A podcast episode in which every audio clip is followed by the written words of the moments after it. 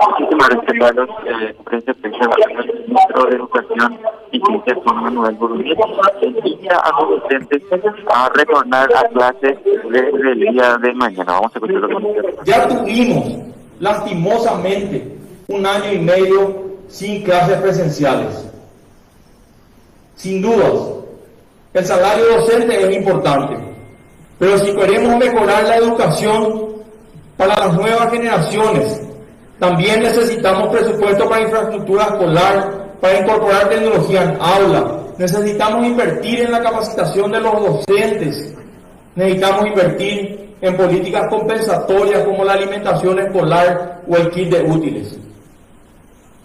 Queridos docentes, construyamos juntos una transformación educativa que beneficie a todos los paraguayos. Muchas gracias. Previsto en este año, el presupuesto del próximo año contemplará a partir del segundo semestre un 5% adicional, con lo cual se completa el 16%. Vamos a tener en cuenta porque estaban condicionando, va a depender otra vez de cuándo, de cuánto vaya recaudando el Estado. Recaudación tributaria. Y el 1% va a ser hasta junio del año que viene. Es así.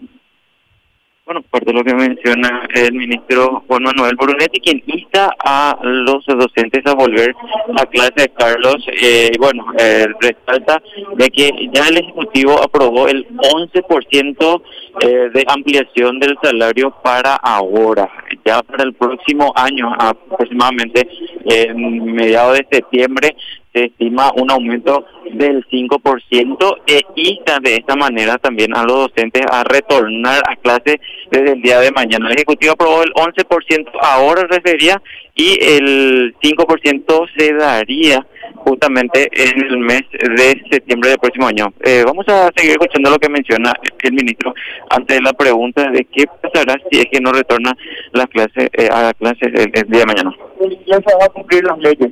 Se paga por los días trabajados. En ese sentido. No, se paga por los días trabajados. Bueno, se paga por los días eh, trabajados, resalta eh, nuevamente el ministro Juan Manuel Brunetti en conferencia de prensa, Carlos.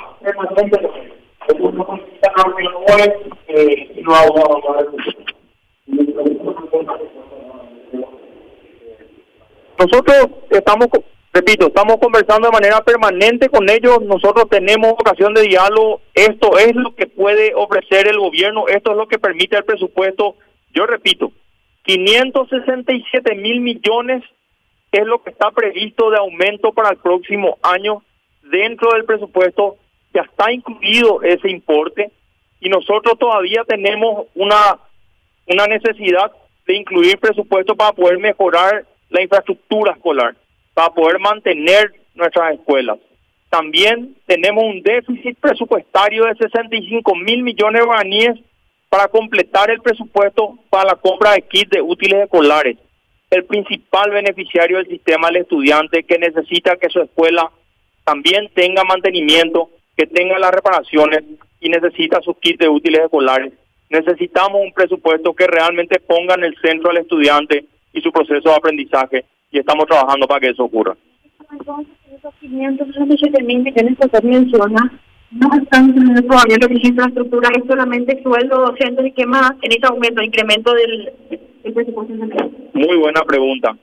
567 mil millones es solamente el aumento salarial, la línea presupuestaria de aumento salarial para los docentes.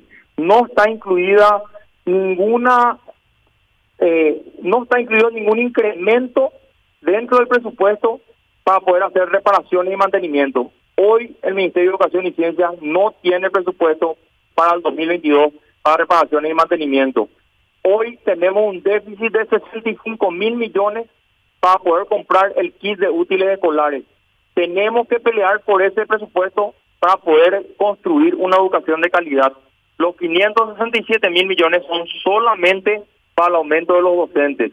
Nosotros sabemos que la gran mayoría de nuestros docentes entiende esta situación, tiene vocación de servicio y es por eso que muchos de ellos están desarrollando clases.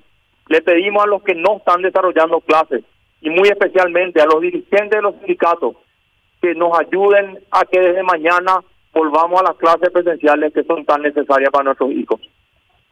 De lo que necesita el Ministerio como presupuesto, estos 567 mil millones, más cuántos exactamente del total ya. Nosotros habíamos solicitado 216 mil millones para reparaciones, mantenimiento y construcción de aulas y también solicitamos 65 mil millones para completar el déficit de los kits de útiles escolares. Esas, esos dos ejes son la suma similar a la que tendríamos que dar si es que se llega al 16%, el cual lastimosamente no estamos en condiciones de dar porque el presupuesto no alcanza y porque los niños necesitan sus escuelas reparadas y también necesitan presupuesto para sus kits útiles. Ahora, ¿qué habría poniendo justamente que está 11% durante todo este año, recién a partir del año que viene el otro 5%, porque hay algunos que que no van a aceptar y que no van a volver hasta que tengan ese 16% a partir de este mes. Los, los dirigentes de cada uno de los gremios tienen la libertad de tomar las decisiones que ellos crean convenientes. Nosotros nos reunimos el viernes pasado con todos los gremios, como siempre, invitamos a todos los gremios y ayer eh, uno de los presidentes de gremios se reunió con el ministro de Hacienda, nos pidió una respuesta y esta es la respuesta que tenemos para ellos.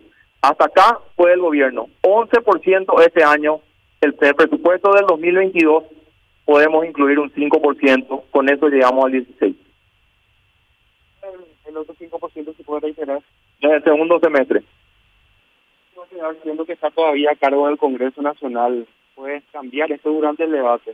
El Ministerio de Hacienda va a remitir una solicitud de adenda.